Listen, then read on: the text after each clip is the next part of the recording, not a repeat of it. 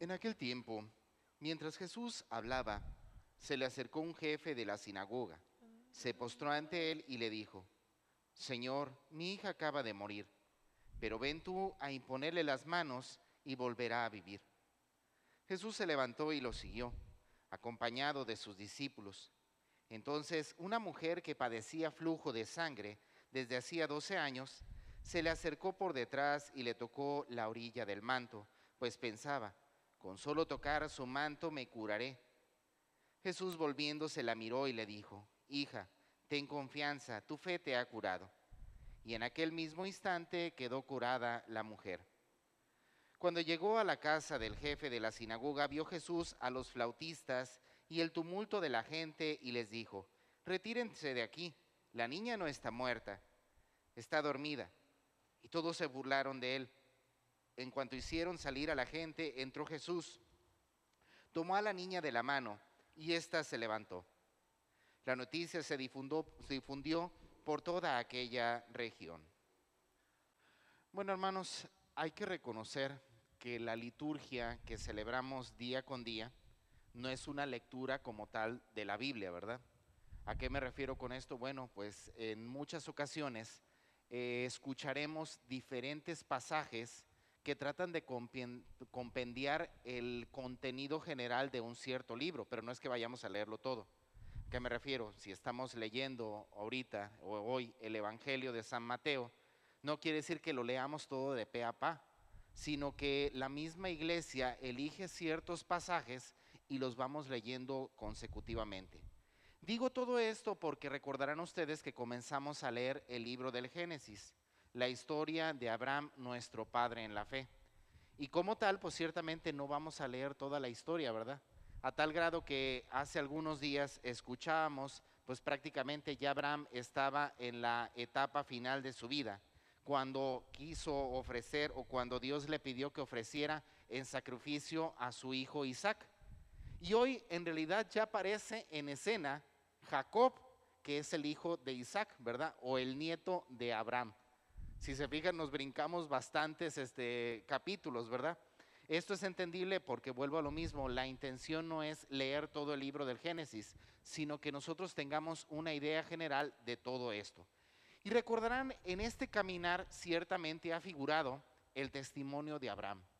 Abraham lo vemos no solamente como el padre en la fe de ciertamente de Isaac y de Jacob, sino que lo vemos también como padre en la fe de cada uno de nosotros, por su ejemplo, por su testimonio de vida, por su fidelidad a Dios, incluso cuando pareciera ser que todo el ambiente era hostil o contrario a las mismas promesas de Dios.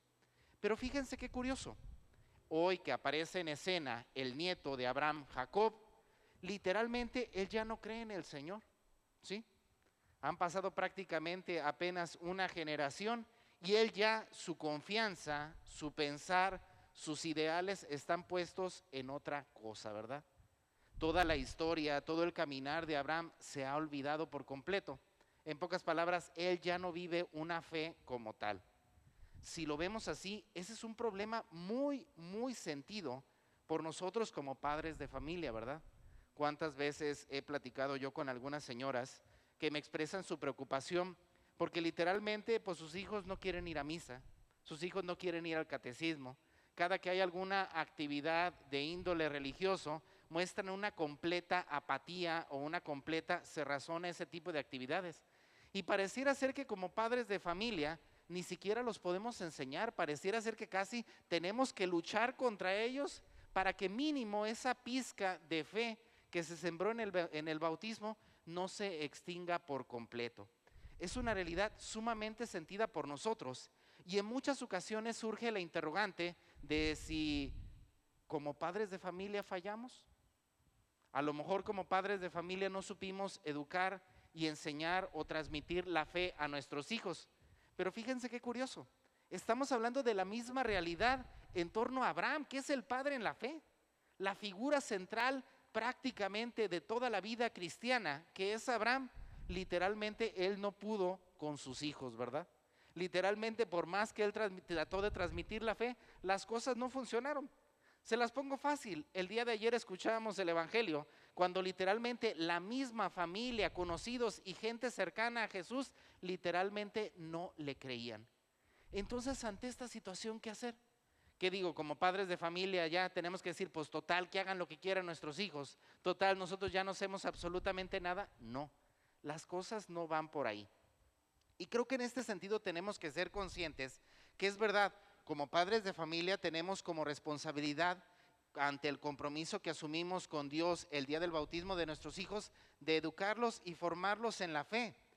Pero en este sentido hay que reconocer que el primer encargado de hacer que la fe suscite en los corazones de las personas no somos nosotros como padres de familia, sino que es Dios.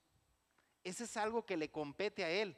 Y eso es algo en lo cual nosotros también tenemos que aprender a confiar. Como padres de familia no podemos cargar siempre o sentir que si las cosas salen mal es completamente o 100% responsabilidad nuestra. No, al contrario, tenemos que aprender a reconocer que el primer encargado es Dios. Nosotros no somos los dueños de nuestros hijos. Nosotros ciertamente recibimos a nuestros hijos de parte de Dios para colaborar junto con Él en su formación, en su educación, en su guía cristiana. Entonces, hermanos, primer elemento, reconozcamos que el responsable es Dios, nosotros solamente colaboramos con Él.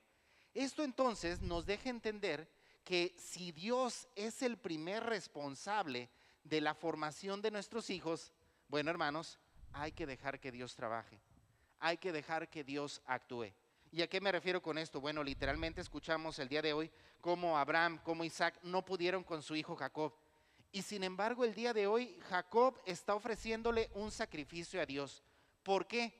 Porque él en una situación particular, determinada, en un problema específico, se dio cuenta de que Dios no fue cuento solamente de sus papás, sino que Dios verdaderamente existe. He aquí entonces donde nos damos cuenta que un elemento central en nuestra fe es la experiencia, el encuentro personal que tenemos con Dios. Por ello, si se fijan en el Evangelio del día de hoy, en un primer momento encontramos a este padre que se acerca sufriendo porque su hija ha muerto. Y en medio de esa realidad, en medio de esa situación de dolor, en medio de esa situación de muerte, se da cuenta de que Dios verdaderamente existe. No solamente eso, escuchamos también de esta mujer que llevaba muchos años enferma y en medio de su situación de enfermedad, ella tiene un encuentro con Dios en el cual Dios la sana y Dios la hace que surja en ella la fe. Entonces nos damos cuenta que nuestra vida cristiana es verdad. Nuestros padres jugaron un papel fundamental en nuestra formación cristiana. Pero ahora que estamos como adultos, tenemos que reconocer que lo que nos sostiene no es lo que nuestros padres hicieron en nosotros, que ciertamente es fundamental, sino la experiencia personal que hemos tenido de parte de Dios, ¿verdad? Yo le soy sincero al pensar ahorita en esta situación que estoy viviendo ante la pérdida de mi mamá. Yo recuerdo y le soy sincero que en muchos momentos de mi juventud, pues yo dudé de que pudiera llegar a ser cura, ¿verdad? Yo creo que es algo entendible porque te das cuenta de que no es cualquier cosita, es un paquetón en realidad el tratar de ser pastor, ser guía, del tratar de reflejar el rostro de Cristo en tu persona. Sin embargo, en medio de esta realidad, yo siempre tengo presente ciertamente a mi mamá, a mi abuelita, que siempre pedían por mí, ¿verdad? Eso en un primer momento me hacía entender que la confianza, pues, ¿cómo puede ser que uno no confíe en uno mismo cuando hay personas que verdaderamente creen en ti, ¿verdad? Es ahí donde te das cuenta del papel tan importante que juegan nuestros padres, no necesariamente porque ellos nos obliguen, porque nos impongan, sino porque ellos constantemente oraban a Dios por cada uno de nosotros. Y ese testimonio, ese ejemplo, esa enseñanza es lo que nos ayuda a darnos cuenta de que aunque muchas veces no creemos en nosotros mismos, hay alguien que sí cree. Y si hay alguien que sí cree y es capaz de donar y entregar su vida a Dios, es porque verdaderamente algo existe, ¿verdad? Entonces, hermanos, tenemos que ser conscientes. En muchas ocasiones nos toparemos con piedra. En muchas ocasiones nos daremos cuenta que nuestra propia familia literalmente no cree y no quiere creer. Sin embargo, es ahí donde no se trata de poner a pelearnos con nuestros hijos y con nuestra familia porque no creen, sino simplemente seguir cumpliendo con nuestra misión. ¿Y cuál es? dar un fiel testimonio de vida cristiana y seguir orando insistentemente por nuestros hijos, ¿verdad? Yo les soy sincero, tengo que reconocer que llegó el momento en que como joven, como adolescente, literalmente me entraba por un oído y me salía por el otro lo que decía mi mamá. Sin embargo, sus oraciones rindieron fruto. ¿Por qué? Porque independientemente como sea, independientemente de mis debilidades, estoy ahorita como cura, ¿verdad? Y no puedo decir entonces que no le hice caso a mi mamá, sino que al contrario tengo que reconocer que mi mamá en su insistente oración en que intercedía constantemente ante Dios por mí, pues ciertamente logró que Dios convirtiera mi corazón y que ahora esté como sacerdote. Así es que, hermanos, no se sientan desanimados ante la negativa y ante el rechazo de nuestros propios hijos en el ámbito de la fe. Insisto, el primer responsable es Dios. Nosotros solamente pues recibimos de Dios en préstamo a estos hijos y es ahí donde nosotros entendemos que nuestra labor es ciertamente ser instrumentos para que la gracia de Dios actúe en ellos. El resto hay que dejárselo a Dios. En pocas palabras, hermanos, tenemos que dejar que Dios sea Dios.